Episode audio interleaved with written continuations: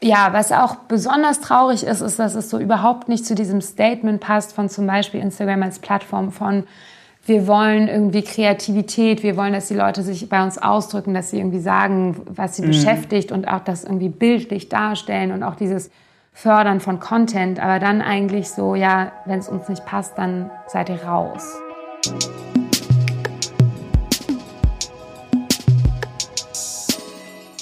Hallo zusammen, schön, dass ihr wieder dabei seid bei einer neuen Folge Cheeks Talks. Ich bin Pauline und treffe hier allerhand spannende Menschen, die ich über Sexualität, Pornografie und viele andere Dinge ausquetschen darf. Heute geht es ausnahmsweise gar nicht direkt um Sexualität, aber dazu gleich mehr. Wie ihr wisst, ist Cheeks äh, die Plattform für die schönsten erotischen Filme, Audiogeschichten und Aufklärung rund um Liebe und Sex. Und das heißt, dass es bei uns auch ziemlich heiß zur Sache geht. Ihr könnt übrigens Cheeks 14 Tage kostenlos testen mit dem Code Cheeks Talks. Also der Titel dieses Podcasts, alles groß und zusammengeschrieben. Ähm, heute geht es darum, dass wir, wie viele aus der Branche, immer mal wieder Steine in den Weg gelegt bekommen, vor allem wenn es darum geht, uns in der Öffentlichkeit zu bewerben. Einer unserer wichtigsten Kanäle ist Instagram, aber da müssen wir wirklich ständig aufpassen, dass kein Nippel zu sehen ist ähm, und wir generell Nacktheit wirklich in Grenzen halten. Ja, das heißt nicht, dass wir das große Ganze der Gemeinschaftsrichtlinie nicht unterstützen. Das tun wir. Aber wir würden uns oft wünschen, dass die Zensur so differenziert ist, dass Inhalte, die zum Beispiel zu einem positiven Körperbild beitragen oder über sexuelle Gesundheit aufklären oder einfach äh, die unterschiedlichen Facetten der Körper zeigen, dass die frei publiziert werden dürften. Jetzt würde uns interessieren, vielleicht habt ihr damit ja auch schon mal Erfahrungen gemacht mit dieser Zensur, die sich nicht ganz erklären lässt, ähm, die auch unfair auf euch wirkt. Teilt doch eure Geschichten gern unter dem Hashtag UncensoredMe und schickt die Fotos oder Videos, die eben gelöscht wurden, direkt zu uns. Wir nehmen die Inhalte dann gerne mit offenen Armen auf und erzählen eure Geschichte. Alles weitere dazu findet ihr auch nochmal in der Episodenbeschreibung und auf unserer Seite getcheeks.com. So, jetzt aber zu unserer heutigen Gästin, die wirklich Ahnung von dem Thema hat. Amelie ist Juristin und forscht derzeit am Leibniz-Institut in Hamburg zu Transformation der öffentlichen Kommunikation. Und gerade steckt sie in den allerletzten Zügen ihrer Doktorarbeit und da geht es um die Ausstrahlungswirkung der Meinungsfreiheit auf Social-Media-Plattformen.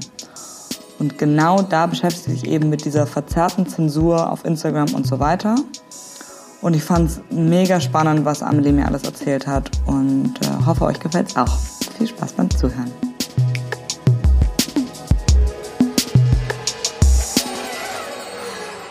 Hallo, liebe Amelie. Hallo, hi. Ich freue mich, ich habe auch gerade schon zu dir gesagt, endlich jemand, der weiß, von was er spricht. Ähm, Hoffentlich. Ich habe es ja gerade schon kurz angeschnitten. Es geht ja bei uns darum, dass wir uns gerade eben mit dem Thema beschäftigen, Zensur auf Social Media, vor allem verzerrte Zensur, die man nicht nachvollziehen kann. Und genau, du promovierst ja über das Thema. Vielleicht kannst du ja ganz kurz nochmal erzählen, was wirklich dein genaues Thema ist. Sehr gern. Ähm, ja, also vielen Dank für die Einladung. Äh, ich freue mich sehr, dass wir heute darüber sprechen. Ich ähm, promoviere zum Thema Meinungsfreiheit zwischen Privaten, also inwieweit Meinungsfreiheit auch zwischen äh, sozialen Netzwerken und ihren NutzerInnen wirkt und äh, da geht es vor allem um die Frage, inwieweit äh, soziale Netzwerke oder Plattformen, ähm, um es genereller zu fassen, die Inhalte ihrer Nutzerinnen und Nutzer löschen dürfen oder sie anders sanktionieren können dürfen, wie zum Beispiel, es werden ja auch Accounts irgendwie gesperrt oder es gibt andere Maßnahmen, mit denen die, die Inhalte, aber auch die Nutzer äh, sanktioniert werden. Und wir beschäftigen uns jetzt eben mit dieser Zensur. Ich muss ja sagen, wir kriegen einiges davon mit, wissen aber ja nie so ganz genau, wir wissen die Guidelines und wir haben so ein Gefühl, was ist es, was sind die Inhalte, die äh, runtergenommen werden, was haben wir falsch gemacht. Aber so ganz genau, schwarz auf weiß, weiß man dann doch nicht. Und du hattest mir ja schon mal in einem anderen Gespräch sehr interessante äh, Sachen davon erzählt, wie das eigentlich abläuft im Hintergrund. Äh, da hast du jetzt bestimmt in, in, in deinen letzten Forschungsjahren viel rausgefunden. Vielleicht kannst du da ja mal was erzählen. Also wie läuft es überhaupt ab? Sitzt da wirklich eben eine Person und filtert das durch, die Inhalte auf Instagram, Facebook? Oder sind das reine Algorithmen, die das rausfiltern? Wie kann man sich das vorstellen? Ja, also was interessant ist auch da, dass es unterschiedliche Ebenen gibt und Schritte. Also das erste ist, glaube ich, so die Frage, auf welcher Grundlage werden diese Entscheidungen getroffen? Also auf welcher Grundlage sagt man, dieser Inhalt ist irgendwie nicht erlaubt? Da hat man zum einen Gesetze, klar, jedes Land hat äh, Gesetze vor allem gegen Beleidigungen oder äh, Volksverhetzungen. Das sind Paragraphen aus dem Strafgesetzbuch, die natürlich auch im Internet gelten und da auch relevant sind, aber das eher im Bereich Hate Speech. Und dann haben wir die Community Standards und die Guidelines und da ist zum Beispiel dieser Ban on Nudity etwas, was ja überhaupt nicht in Gesetzen vorkommt, sondern zumindest nicht in Deutschland, sondern eher ähm, von den Plattformen oder sagen wir mal von Facebook und dementsprechend auch bei Instagram gefordert wird, ähm, das Einhalten dieser Regel. Und anfangs war das ja noch pauschaler. Mittlerweile gibt es ja ein paar Ausnahmen, aber so ganz, ähm, also ich finde, das ist wirklich ein Teil der Community Standards, der höchst problematisch ist.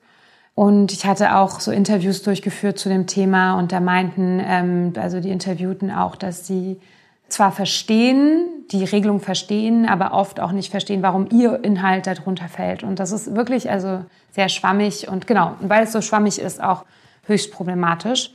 Und ja, wer das durchsetzt, ist eine andere, also auch sehr spannende Frage. Es gibt Content Moderators, die sind ähm, in Deutschland, äh, viele aber auf den Philippinen, in den USA.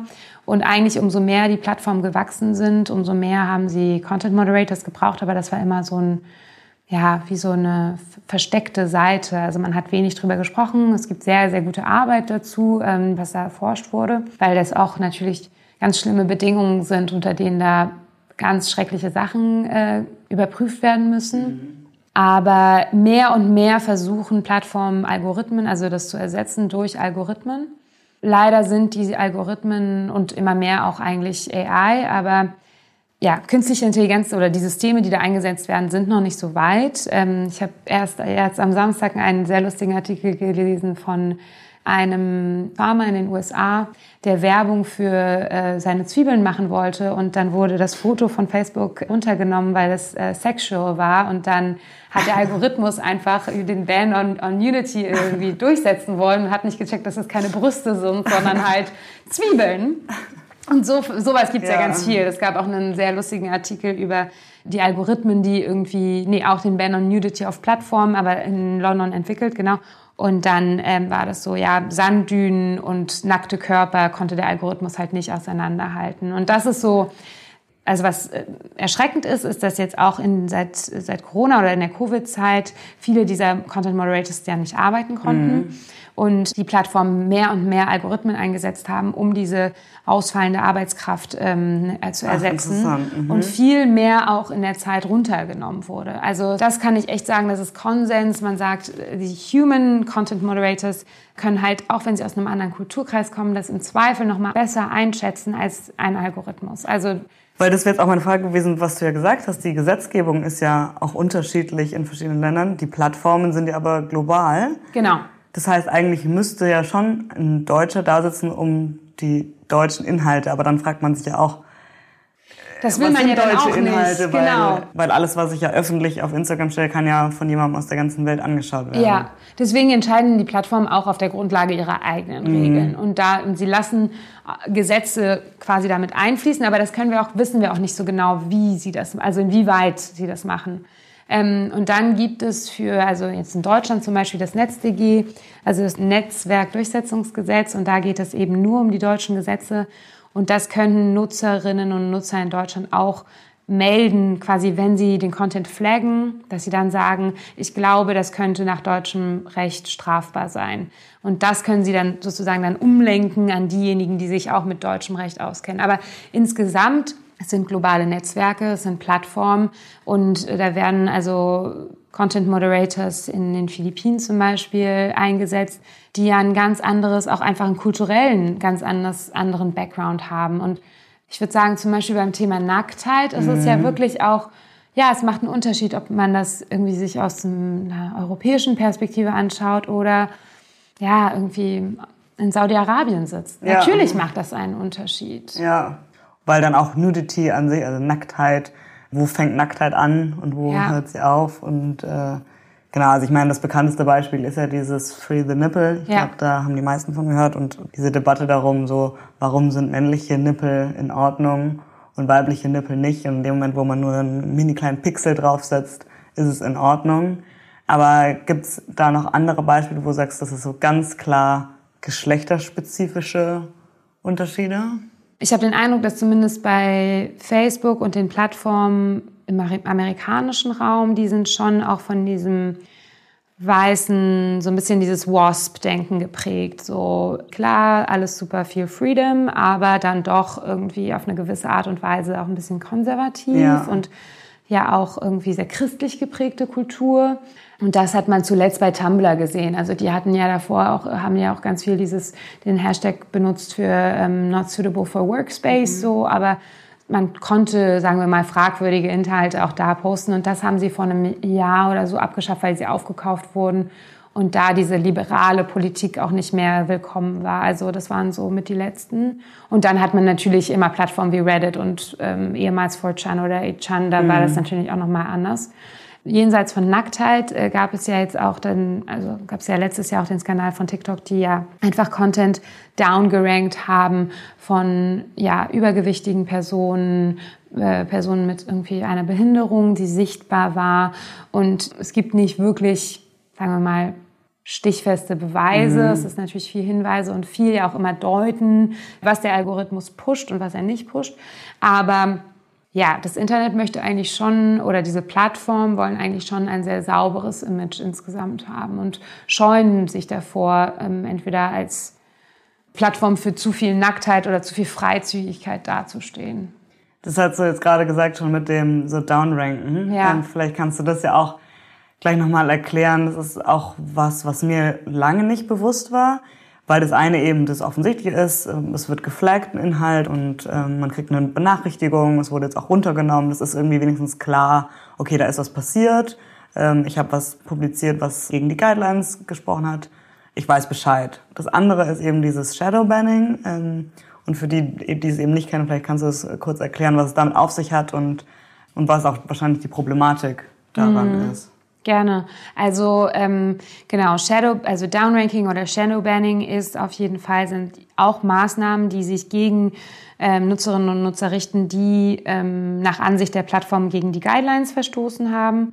Und in der Regel, also wenn wir jetzt beim Thema Nacktheit bleiben, oder insgesamt sind es Inhalte, die ganz ja, gegen die Regel verstoßen haben, aber vielleicht auch nur ganz nah dran sind. Jedenfalls wird der Inhalt nicht entfernt oder das Nutzer Nutzerkonto nicht gesperrt, sondern der Inhalt wird algorithmisch runtergerankt. Das heißt, es sehen ihn weniger Leute. Äh, Das heißt auch in manchen Fällen, dass man sie über die Suche gar nicht mehr findet. Ich habe auch irgendwie gehört, dass es diese Broken Hashtags gibt. Also man hat einen Hashtag, der ist valide, aber wenn man draufklickt, passiert einfach nichts oder es, man sieht keinen Inhalt.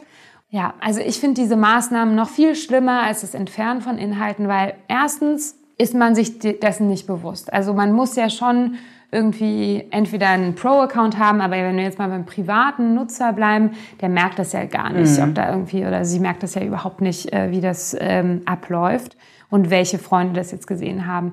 Das ist super schwierig auch zu messen. Welche Visibilität hätte ich erreicht, wenn ich nicht weder Shadowbanning noch Downranking gehabt hätte? Also das ist super schwierig, ist auch super schwierig dagegen vorzugehen.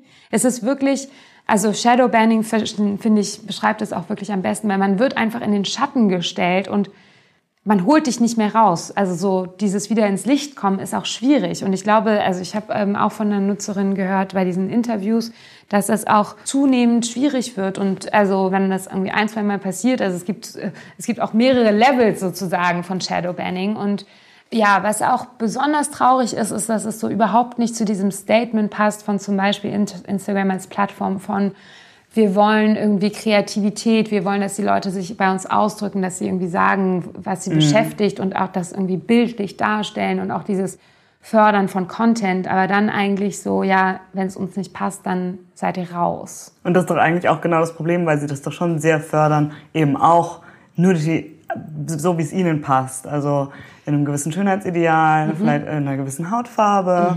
Ähm, und so das dementsprechend, wenn man sich auf Instagram umschaut und die ganzen Teenfluencer Ja. äh, sich anguckt, dann fragt man sich ja schon manchmal, warum wird das nicht ja. äh, runtergenommen ähm, und anderes schon.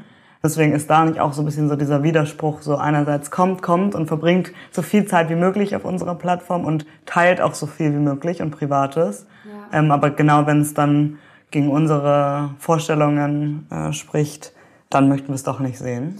Ja, es ist auf jeden Fall ähm, als Company, also diese, diese Corporate Identity von ähm, auch Diversität widerspiegeln, ja, auch dieses Body Positivity oder irgendwie einfach so viele Sachen, die die Leute beschäftigen und auch dieses so darstellen und preisgeben von einem selbst. Also ich meine, mir ist das jetzt zum Beispiel persönlich nicht passiert, aber es ist, ich glaube, auch gerade für Leute, die dann Fotos posten, die dann auch gelöscht werden, wo man sich denkt, okay, und wie, wie weit passe ich jetzt da nicht in euren Standard? Was macht mein Körper oder mein Bild weniger veröffentlichungswürdig als mhm. andere? Das ist ja schon auch sehr ähm, eine sehr intime Sache. Die eine, mit der ich gesprochen habe, ist Fotografin und die macht wunderschöne Fotos auch von, von viel, von nackten Frauen, aber es ist halt einfach auch nichts Böses. Also das sieht ja. man auch, ja, aber es ist, genau, es passt dann trotzdem nicht rein. Oder manchmal nicht rein. Das ist auch ja. noch das andere, ne? Mhm, man weiß es nicht.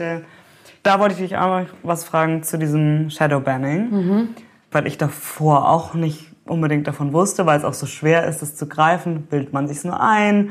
War auch nur einfach irgendwie das Timing falsch oder ähm, warum ist es so? Und bist du da in deiner Forschung drauf gekommen, wann das wirklich angefangen hat, dass da so ein Konsens darüber gab? Also da haben sich erstmal Leute darüber ausgetauscht, ach ja, mir geht's auch so, da muss was sein. Oder wurde das auch irgendwann wirklich nachgewiesen, dass die Algorithmen so funktionieren oder dass es eben wirklich äh, also dieses mehrschiffige System gibt, dass Sachen einfach nicht mehr angezeigt werden. Da ist es zum Beispiel schon viel Austausch gewesen von Nutzerinnen untereinander auch so ein bisschen diese, so ein Gedanke von Reverse Engineering, okay, wenn das jetzt so und so ist, was ist da passiert? Ich glaube, du weißt viel mehr als ich über, wie man das jetzt wirklich sehen kann an den Zahlen, weil ich zum Beispiel irgendwie nie so in so einen Pro-Account reingeschaut mhm. habe und wie man da die Views an irgendwie bestimmten Parametern irgendwie besser einschätzen kann, was da jetzt hätte sein sollen. Nee, genau. Also ich glaube, es ist schon viel äh, drüber wissen allgemein. Und dann ähm, es ist schon aufgefallen, dass es früher nicht so war und dann irgendwann erschienen ist, also Shadowbanning als Maßnahme. Und es ist vor allem, sagt man, es ist halt eine Maßnahme, die nicht sofort auffällt und gegen die man nicht so gut vorgehen kann. Und deswegen wird die jetzt mehr eingesetzt. Also das ist schon, dass, ähm, dass es da eine Umstellung gab. Also etwas vorher wurde halt runtergenommen, also removed und jetzt ist Shadowbanning eine neue Form von Maßnahme. Was interessant ist, um mal über eine andere Plattform vielleicht zu reden, ist zum Beispiel Reddit hat eine, eine Maßnahme, die heißt Quarantine. Und da ist es so, dass man auch sozusagen ein bisschen eingeschränkt ist, aber man weiß es und man kann sozusagen mhm. weiterhin lesen und also quasi sich auf der Plattform aufhalten, aber man ist so ein bisschen eingeschränkt. Und das haben, machen sie vor allem gegen Hate Speech. Also Leute, die zu oft ähm, Sachen gepostet haben, die halt unter ihre mhm. Hate Speech Definition passen. Da sagt man halt so, okay, ihr dürft euch da weiterhin irgendwie da sein, wir sperren euren Account nicht, ihr dürft weiterhin mitlesen, aber wir lassen euch nicht mehr so viel posten wie vorher. Und das finde ich, also das ist ja auch eine ja. Form von Einschränkung der Rechte. Aber ich finde, beim Shadowbanning wird ja dein Recht auf Visibilität eingeschränkt, aber du kriegst es halt entweder nicht mit oder du kannst irgendwie nichts dagegen mhm. tun. Aber das ist das Thema Shadowbanning oder Downranking. Ich würde sagen, das ist so jetzt so seit ein, zwei Jahren max irgendwie wird das besprochen überhaupt und das, ja. Weil du jetzt gerade gesagt hast, noch andere Plattformen, äh, wo wir jetzt auch noch gar nicht drüber gesprochen haben, ist ja Twitter. Ja. Wenn man es mit Instagram, Facebook vergleicht, ja wirklich ein gravierender Unterschied, was auf Twitter alles durchgeht, im Gegensatz zu, ich sage jetzt einfach Facebook, ja. weil dazu gehört ja Instagram. Ja. Weißt du, was da der Grund ist? Nee, also es ist halt ein anderes Unternehmen. Ich habe mich in der DIS oder bisher in meiner Forschung auch sehr stark mit Facebook und Instagram oder ja, vor allem Facebook auseinandergesetzt, weil, weil Twitter ist ja schon ein bisschen so ein anderer Dienst. Also es ist so von der Auflage, also sowieso genau von den Nutzerzahlen anders und ich würde sagen, da werden auch andere Inhalte oder andere Diskussionen geführt. Es hat sowas von fast noch mehr von öffentlichem Forum als jetzt eigentlich die anderen. Ich weiß nicht, welche Policy oder Practices Twitter hat, ähm, das ist, die haben auch so ein ähm, Not Safe for Work auf jeden ja. Fall. Ähm, und dass du sozusagen die Wahl hast. Also es ist ja verpixelt und, Ja. und dann musst du erst Genau. draufklicken, damit du es siehst. Ja. Aber dann siehst du auch auf jeden Fall kurze Sexclips. Ah ja, okay, das wusste ich gar nicht. Also das ist Das alles geht. in Ordnung, ja. Das wusste ich gar nicht. Ja, genau. Also ich, ich sehe auch dieses äh, Sensitive Content Mhm. und dann draufklicken. Das finde ich eigentlich auch ganz gut. Aber wie weit das geht, Mhm. wusste ich jetzt nicht. Und da, das kann ich, ich glaube echt nur, dass irgendwie die Leute hinter Twitter sind, glaube ich, ganz anders als irgendwie die Leute, die Facebook und so lenken. Und ich weiß zum Beispiel auch gar nicht, wie es bei YouTube ist. Also bei YouTube hat ja auch dieses Problem vom Algorithmus, der immer radikaler wird sozusagen. Man sagt ja immer, es ist so ein Rabbit Hole äh, Algorithmus. Es wird halt immer mehr und immer stärker. Und da könnte es dann zum Beispiel sein, dass man anfangs irgendwie nur so ein bisschen Nude sieht und dann wird es halt doch irgendwie ja, vielleicht pornografisch und dann hat man auch keinen keinen Barrier irgendwie für Kinder oder für vielleicht Leute, die da nicht drauf kommen wollen. Da müsste man wahrscheinlich auch am Plattformdesign, also da ist, hängt es ja auch immer mit der Architektur der Plattform zusammen. Ja, da habe ich mich im vergangenen Podcast mit äh, Jana Bacci unterhalten, die auf YouTube ja ähm, eine Erklärvideoreihe gemacht hat und mittlerweile auf TikTok. Und äh, auf jeden Fall hatten sie auch mit Zensur zu kämpfen und aber ganz klar mit wirklichen Menschen, die dahinter saßen und und sozusagen das dann auch erklärt haben oder da war auf jeden Fall ein Austausch da. Also sie meinte, irgendwann wussten die dann auch schon, okay, das sind wieder die mit ihren Erklärvideos, ist dann auch eher softer geworden als härter. Also dass sie dann irgendwann gemerkt haben, okay, da werden die und die Begriffe auch benutzt und da wird das und das gesagt, aber eben mit diesem aufklärerischen, mit dieser aufklärerischen Mission. Sie meinte aber auch, auf TikTok ist es auch jetzt ziemlich schwer. Ja. Was ich super faszinierend finde, weil ein Algorithmus für einen Textbaustein oder für ein Foto kann ich irgendwie noch mehr nachvollziehen, aber wahrscheinlich aus meiner äh, nicht technisch versierten Brille, als was, was wirklich eine Minute, diese kurzen Schnipsel, wo geredet wird. Also da muss ja auch wirklich darauf dann gefiltert werden, was Leute Ja. sagen. Ja, das ist so ein bisschen wie das Vorgehen gegen Livestreams. Ne? Also ich meine, wie schnell muss das irgendwie dann gefiltert werden oder wie ja, schnell stimmt. mussten...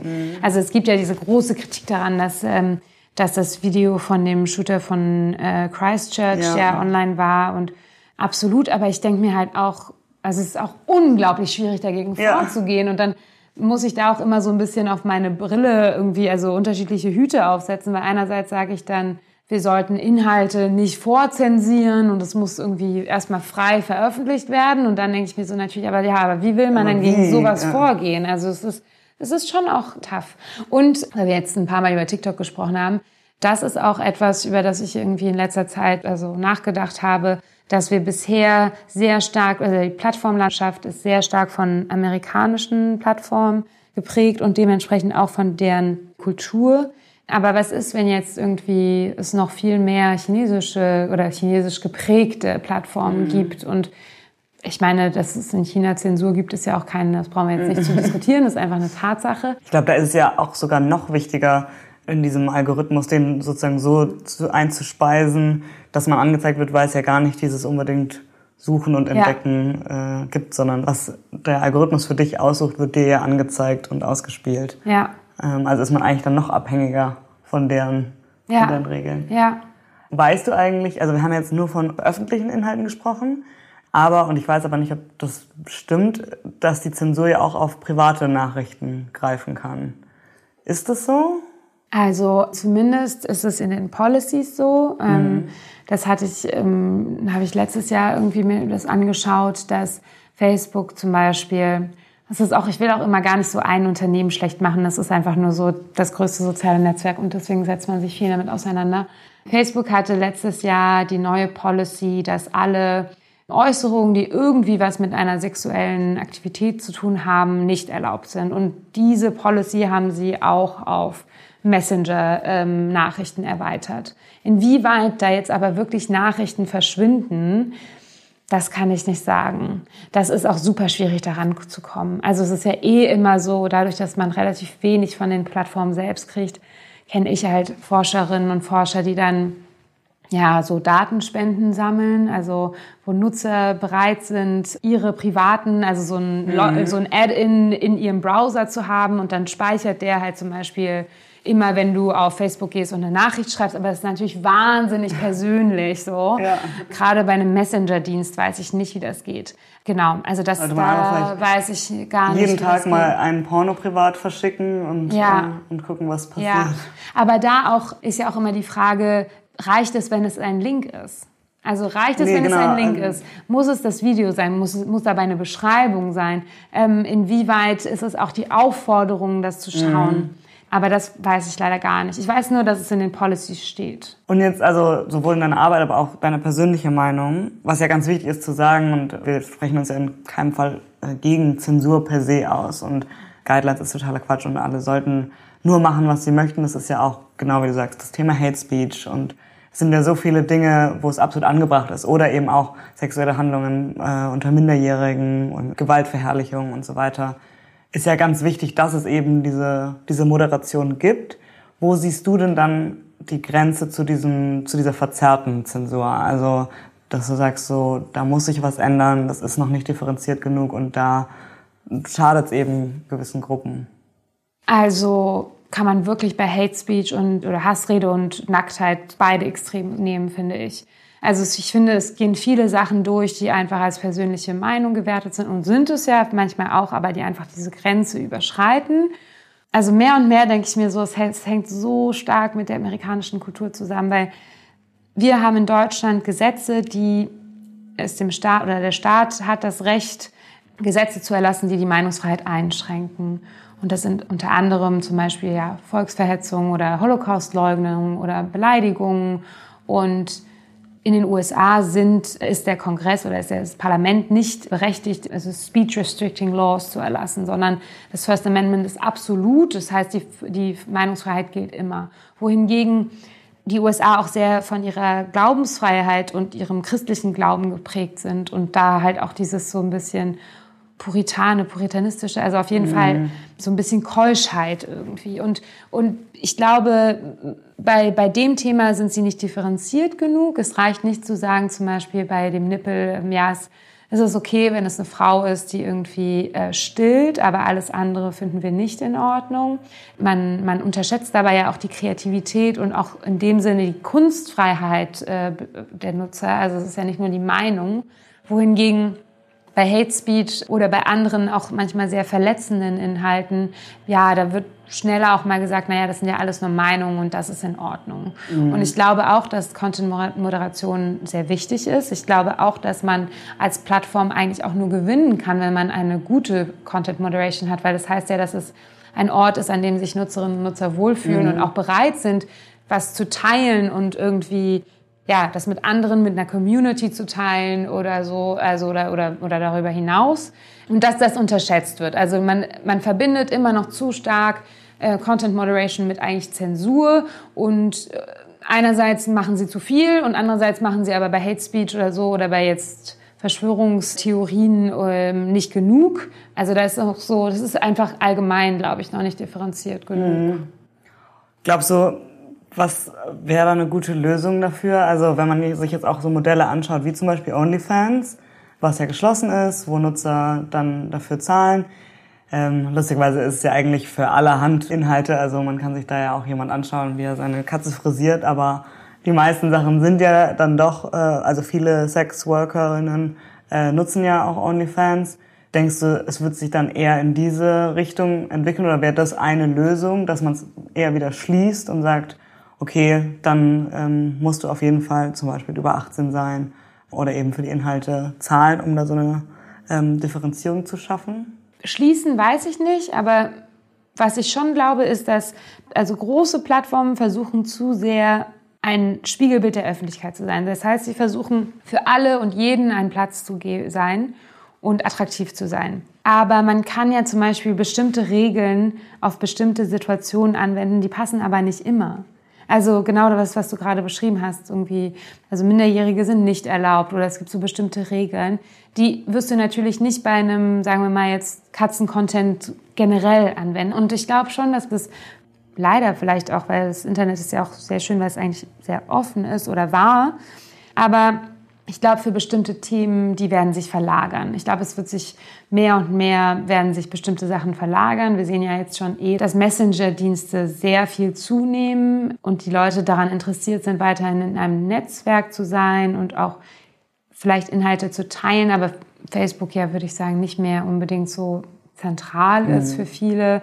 Und viele nutzen, also ich bin auch immer wieder erstaunt, wie viele Leute so LinkedIn super viel benutzen und das wirklich als professionelles Arbeitsnetzwerk sehen und überhaupt nicht irgendwie, da reden wir ja überhaupt nicht irgendwie über falsche oder richtige Inhalte, sondern das sind halt Arbeitsinhalte, irgendwie, was auch immer Arbeit ist. Ne?